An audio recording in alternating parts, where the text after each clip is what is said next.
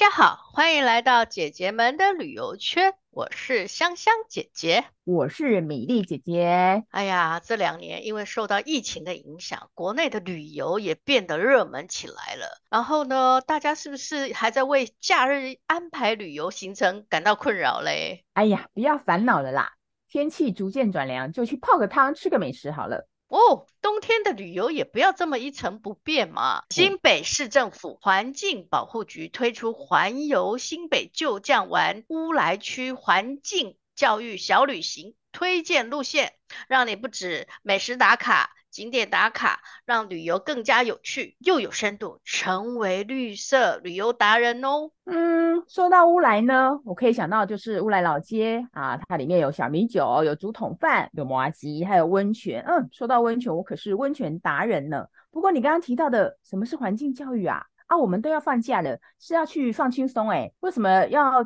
听到这样子什么教育的啊？啊，我听到这个教育上课我就头疼啊。哎呦，先不要头痛啦！环境教育设施场所就是边吃边玩，还能边提升旅游的深度哦，才不会只记得乌来瀑布和麻糬啦。提到乌来地区啊，大家会联想到主要的是温泉资源，还有丰富的生态。其实，在抵达乌来地区的时候，乌来商圈入口处就有乌来泰雅民族博物馆，展示泰雅族的历史渊源、生活环境。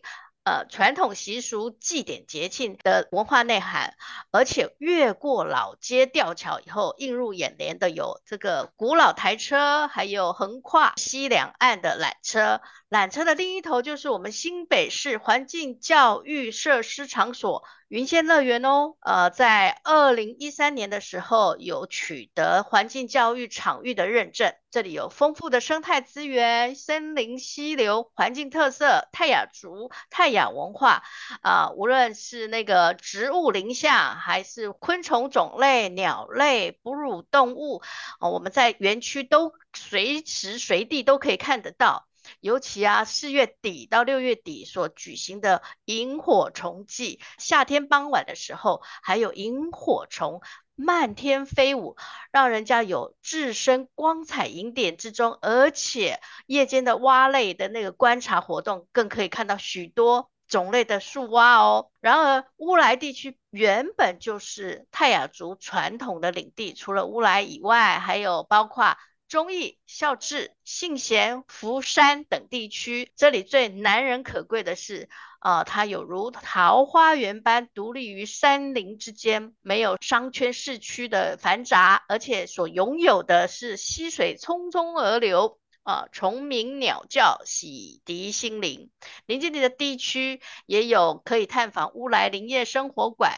啊，可以了解乌来的发展史，还有内洞森林游乐区，享受负离子和德拉南部落，体验原住民的生活智慧哦。刚刚讲的这个丰富体验的活动呢，其实都包含在我们云仙溪流生态与环境、夜间的精灵萤火虫、台湾原住民泰雅。文化这三套的课程里面，哇，原来乌来跟我印象这么不一样啊！而且其实到乌来很方便哦，我们可以坐捷运，然后直接到新店站转公车，不用三十分钟就可以到乌来了。然后，诶，这个假日我要赶快去看看环境教育设施场所，它所列的旅游电子地图，安排个一个知性的小旅行，带着我的家人再重新认识乌来。没错，不过除了这些知性行程之外，卡照打。美食还是要吃啦。哦，那这些资讯我要去哪里看到啊？哦，这个呢，详细的环境教育设施场所的这个旅游电子地图。哎，请可以上那个新北市环保局官网环境教育设施场所专区，可以去查询的哦。以上的这段口播介绍呢，非常感谢新北市政府环境保护局的赞助播出。既然这一集节目我们其实有有提到所谓的环境旅游的东西嘛，然后刚好又提到乌来啊，那我跟香香姐姐这一集我们就来聊聊乌来好了。上次其实我们有讲到温泉嘛，可是嗯，大家其实对乌来的印象除了温泉以外，它其实还有很多更深度的，包括文化，然后以及生态的部分。嗯、然后我们刚刚口播不是有提到那个云仙乐园吗？是云仙乐园，好像是我跟香香姐姐小很小很小很小的时候去过的地方。对，年轻的时候去过的，而且我那时候去，虽然这样讲，还是那时候去是有云霄飞车的，知道吗？所以我会把云仙乐园等于云霄飞车这样子的那个记忆存在耶。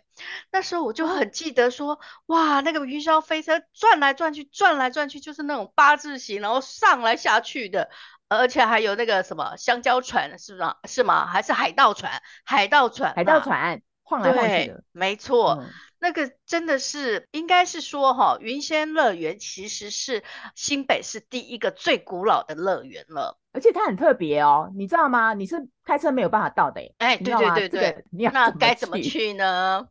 该怎么去呢？当然就是要搭缆车喽。那个高山的那个缆车，因为云仙乐园其实呃呃离地平面应该是说海拔有五百公尺以上啦，所以。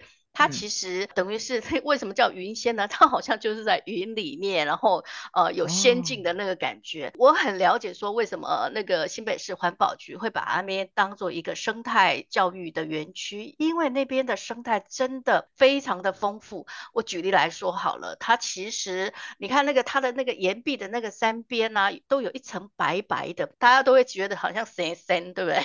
其实那个叫做地衣。第一可不是随便会长的哦，它一定要环环境很清净，然后呃空气很清洁，然后又有一定的这个生态的那个条件，它才能够长的哦。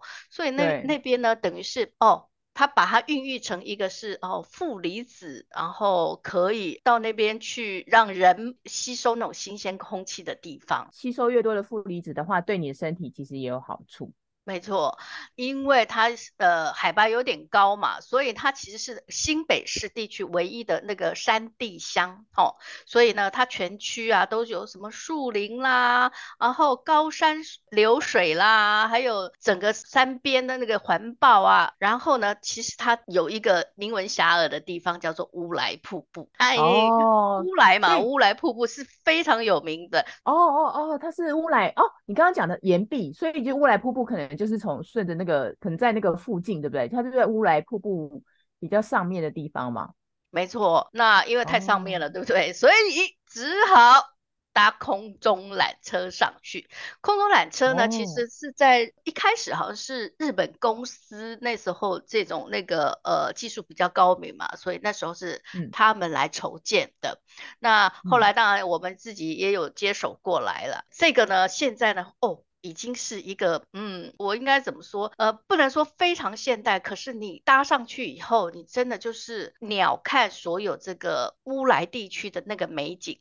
它好，全长大概有三百八十二公，然后呢，高低差、嗯、就是从最高到最低的地方落差有一百六十五公尺吧。那蛮它蛮陡的耶，对，很斜，然后感觉没错。所以有一些人会觉得呃不太敢去，可是呢，嗯、我觉得还是。觉得有机会还是上去，为什么呢？因为它缆车的那个底呀，现在是透明玻璃哦。本来我们都是这样子往那个窗外这样看，对不对？可可是你是往下看的时候，看的会更清楚一点，尤其看那个乌来瀑布，你可以看到南势溪啊，还有乌来瀑布，它的整个场景看起来就会非常的舒适，而且乌来瀑布这样像丝一样，这样雪白的那个丝流的那个感觉，人间仙境啊，我只能这样说。我其实也坐过那个云仙乐园的缆车，它其实距离没有很长，你可能搭一下。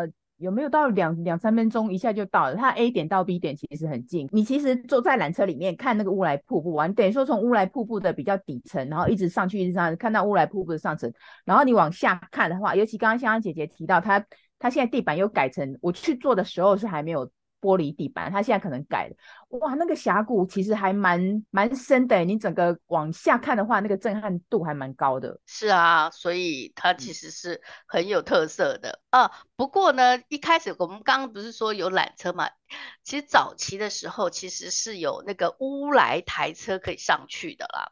那乌来台车呢？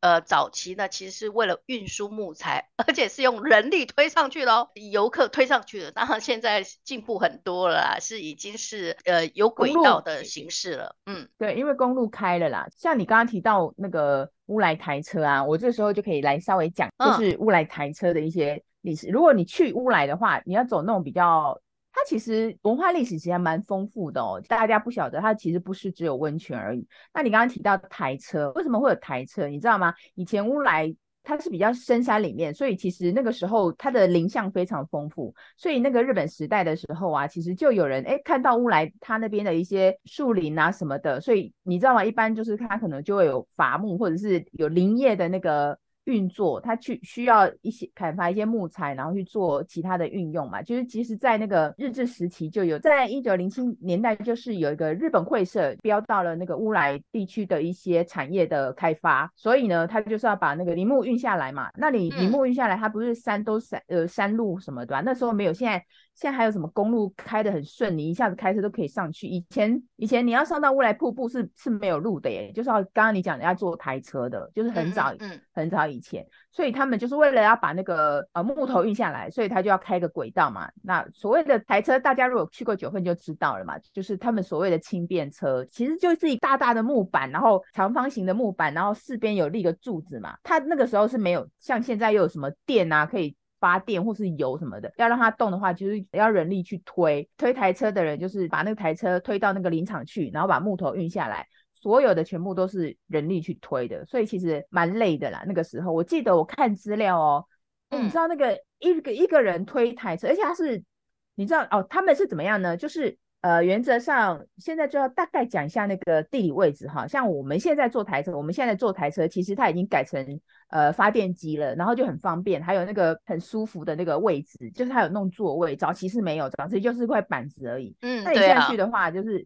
对，他们已经就是台车台车目前你看到的那个台车轨道，其实都已经拆的，大概拆的拆都拆光了，它只保留就是乌来老街到乌来瀑布站。这一段大概一点五公里，如果你去坐那观光台车的话，就是大概一点五公里。那你从乌来老街，然后就到那个嗯乌来瀑布，甚至他们林木还要再更远哦，就是更远的山里面，就是那个刚刚香香姐姐有提到德拉南部落，其实就在呃乌来瀑布再进去里面的，我们现在叫做福山聚落，它是一个泰雅族的原住民村，哦、那个很里面，你看他们要到里面去哦。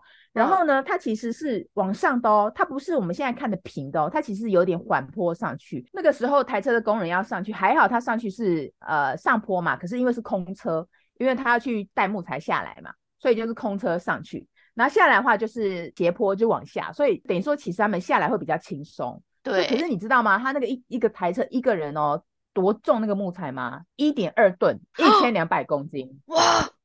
这么重，可以载到那么多，对对对对，oh. 你很难很难想象，你现在看的那个台车就是小小的，他们那个时候其实距离就是那个长宽多多大不知道，可是他就是已经，当然他运下来木材都已经裁好了啦，因为伐木啊切木的，你所以你运下来其实都是一根一根已经裁好弄下来，那而且他们很辛苦哎、欸，嗯、他们半夜一点就要上去了，半夜一点上去啊，哇，好辛苦、哦，对啊，因为他要慢慢推上去嘛，而且他们推上去，然后木材弄一弄绑一绑下来。他不是只到那个屋来，因为他的那个木材集散地不在这边，他要一直往下推，推到大概现在大家比较清楚的，就是可能在新店或者是比较中间，可能推到那个曲池。大家如果知道的话，是在新店曲池，就是它还在下去最远最远，它其实是要运到万华艋舺，嗯、你知道吗？哎、就坐船出去，哦、是这样子的。台车的历史是这样子。为什么我知道这些内容呢？因为在台车站，就是你刚刚讲的那个。台车站就是有个，我刚刚不是讲台车有两个站吗？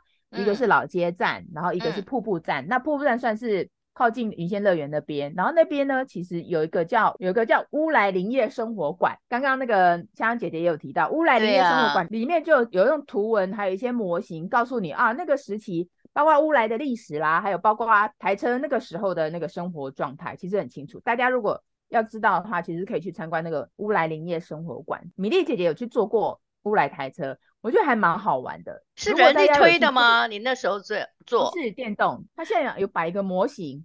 如果你想体验的话呢，你是可以去推的。它就原始的、最原始的那个木材的有，对，有一个模型。那你其实可以去试着推，嗯，哦，你就可以知道说，哦，原来台车是长那个样子。哎，真的不好推耶，它其实是有一点重量的。所以你可以想象那个时候工人力气要很大这样子。那我坐的是已经有那个呃上了那个机动马达的，然后它大概小列车，但是有点像我们很像那种我们那个幼儿园的坐娃娃车，就一排一排的。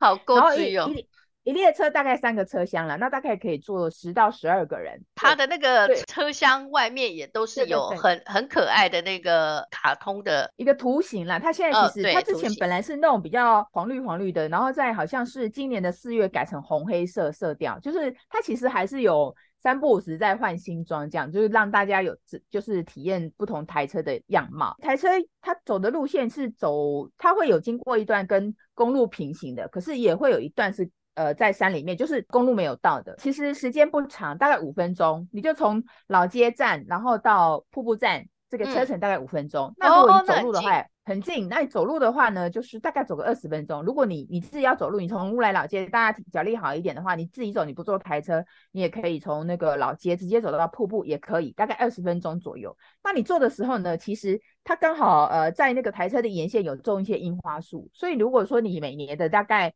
呃，一二月乌来的樱花季是非常有名的。乌来的樱花是属于那种呃比较偏暗红色的，那品种是山樱花。所以你坐台车的时候，两边的话，樱花季的话，其实会看到樱花很漂亮。当然，樱花季的话，乌来真的整条路上其实都可以看到山樱花，就很漂亮。所以他们也会办樱花季什么的。这是台车的部分，我觉得大家。去乌来的话，其实可以第一个，你可以先到那个乌来林业生活馆去参观一下，然后呢，你就是顺便可以搭个台车。那时间多的话，就是去那个云仙乐园，哎，逛一下。这个其实整个一日游下来，我觉得还蛮丰富的。那除了林业生活馆，那刚刚那个我不是有提到那个泰雅族吗？嗯，其实乌来也有跟泰雅族有关的那个展示馆呢。这个好像香香姐姐去过，对，对不对？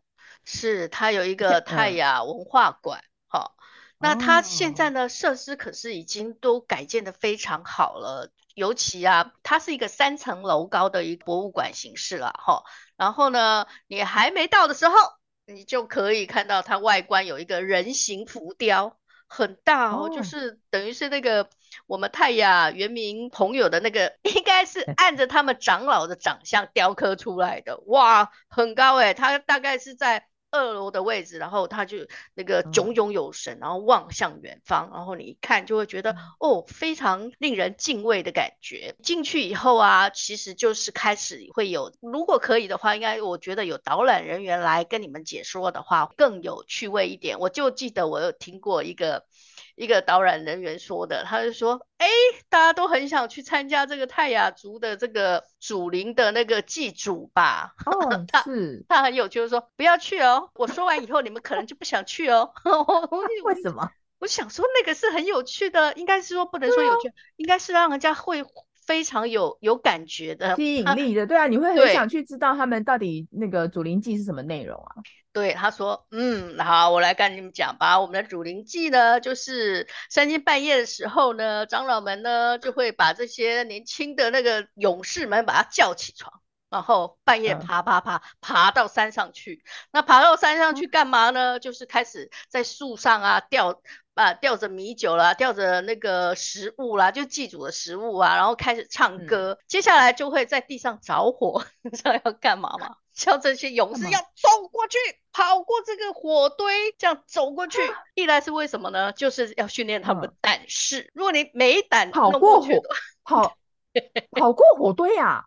对，跑过，是的，有点像那种那个海军陆战队的那个天堂路的感觉。没错，而且是一定要跑，不跑你也还是会被被推着上跑。那如果你是要去的话，你就必须参加这个 跑火。对，真假的？真的。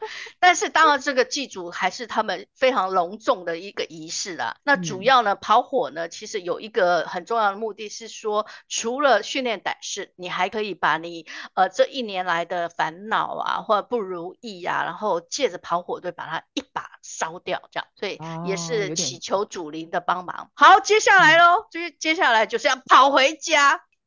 就是要跑跑跑跑回家干嘛？你知道吗？因为主灵会跟着你回家，但是你不能跑很慢哦，你一定要很快很快很快，然后跑回家。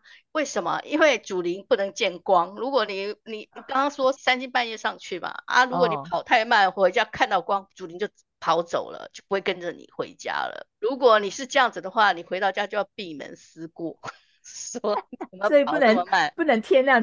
就要在天亮之前那个跑回家里就对了。没错，所以啊，哦、那个这个你们想去吗？大家说呃，半夜三更呃，过火堆呃，好，我们听一下好了。他、啊、还是算了。对，主要是这个泰雅文化还是有很特别的地方啦。嗯，哦，所以那个文化馆里面可能介绍泰雅族的各种的，我记得我也去过啦。他们依照泰雅族的那个，而且是以乌来的乌来的为主，就是包括他们的服装啊，还有我们常常见的那个编织啊，对对对，还有就是一些图腾啊，还有呃，他们会展示那个泰雅族乐器，包括很有名的口簧琴啊，就是用那种、嗯、呃竹片制作，你就可以。在那个文化馆里面，只认识认识那个泰雅族的一些比较基本的内容，我觉得还蛮蛮不错的，都可以了解不同族群他们的生活特性，嗯、其实是一是一个蛮知性的旅行。对，刚刚不是说勇士要过火堆吗？我们泰雅女孩呢，嗯、就一定要会织布，因为他们认为会织布的女人才能够纹面。你知道那个呃泰雅族的其实还有一个很特色是纹面，呃纹面以后据说死了以后就是过那个、嗯、呃死了以后他们才能够被祖灵接过去过那个彩虹桥。对对对对，哇，那个其实原住民部落好多，对对，原住民部落好多故事哦，都是觉得还蛮有趣的这样子。嗯、下次有机会，米粒姐姐可以来讲一个，因为我。对原住民采访的内容还蛮多的，下次如果有机会再来讲一个类似相关的内容，这样子。那我们刚刚提到，其实都关于文化面嘛，我来讲一下比较自然生态的。好了，你去乌来真的，因为它是比较山里面，所以它整个空气清新很干净。然后那边其实有刚刚有提到很多树林嘛，相对来讲，其实就是那边就有那个设立了一个森林游乐区。那比较有名的就是叫内洞内洞森林游乐区。内洞哦，对。那一栋这一栋不是，是内外的内，洞穴的洞，不是那 栋房子这一栋房子的内栋，哎、是内外的内，叫内洞森林游乐区。这个森林游乐区我觉得很适合那个各个年龄层的去，因为你刚刚提到南势溪嘛，对不对？那内洞森林游乐区其实就是南势溪跟内洞溪交汇的那个一个地方。为什么那个乌来那么多？像你去银仙乐园，不是有看到那个陡峭的那个峡谷？它很多的那种峡谷地形。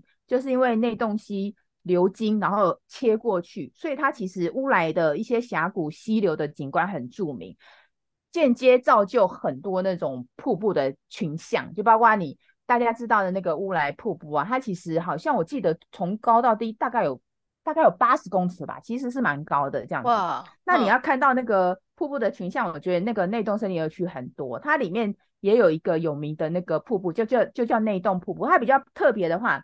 它不像那个乌来瀑布是整个峭壁下来，它是三层的，因为你知道吗？就是那个地形啊，如果它被切，就是切它会有一个那个叠层的部分，所以这样子你你等于说一个峡谷被切成那个呃三个阶段的话，它瀑布流下来有点像那种三层，可是它不是连在一起的。我先讲呃内洞森林游乐区里面它其实有很多不同的步道，然后你可以按照你的那个个人的脚力去区分，包括它可能有景观步道。然后有一个森林步道，还有一个瀑布步道。那一般比较城市的人的话，我觉得就是不不太走，呃，不太登山的人的话，去就是一般的都市的人的话，还带小朋友的话，你就是走瀑布步道。那从售票口，然后到那个看到那个瀑布，呃，就是最上面那层瀑布，大概三十分钟就好了。那如果你体力还不错，你想去健行。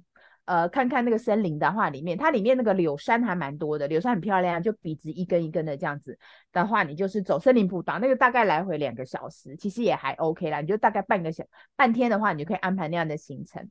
然后那个瀑布的话，你刚刚有提到阴离子啊，那栋瀑布其实是呃对负离子，那一栋瀑布呢是全台湾呃所有的森林游乐区里面负离子含量最。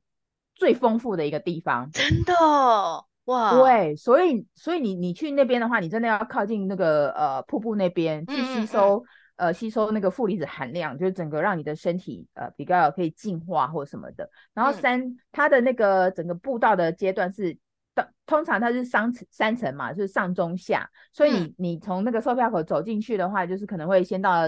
最下层，最下层它瀑布瀑布的那个高低比较低，就大概三公尺而已。那中间那一层的话，最高就大概有十九公尺，其实很壮观了。然后最上一层的话就是十三公尺，整个这样走下来，其实你最你的那个你走到最上层看，它都会有一个观瀑平台啦。所以其实如果你要呃在那边休息啊，或者是野餐的话都可以。嗯、比较适合的话是在中层那边，因为它的那个观瀑平台比较大哦，就比较适合做一个休憩点。那下层跟上层的话，可能它腹地比较小，就比较不适合呃做长久的停留。如果你去走的话，我建议是这样子的，然后小朋友也也可以去这样子。那我是觉得就是看瀑布，瀑布，然后有时间的话，那你就是在呃再去走森林步道，这样可以。它那边的林相很丰富，因为它是属于低海拔的阔叶林嘛，你就可以除了看到那个呃柳杉，我看柳杉其实是后来的人工林哦，不是原原始林，因为你知道我刚刚提到那个日本人不是有来砍伐一些。呃，木材走吗，对，嗯，有砍伐一些木材走，然后就是呃，可是他们砍了之后，其实还是有造林的。现在我们看的那个柳杉，其实就是呃，可能陆续有那个他们有造林，变成说呃，林下才会这样比较丰富。这个是我觉得乌来这几个我们刚刚提到去的这么多的地方，你除了泡温泉以外，然后我觉得是大家可以安排去逛一逛，就是比较不同的面向，看一看它的那个自然生态还有文化的面向，嗯嗯、是真好。好哦，那我们这一集就分享到这里。对，大家请不要忘记要去那个新北市政府环境保护局去看它的那个呃环境教育小旅行的路线哦。我们会把那个呃网呃我们会把网址放在我们的资讯栏里面，大家直接点进去就可以了。好，OK，谢谢大家。好，拜拜，拜拜。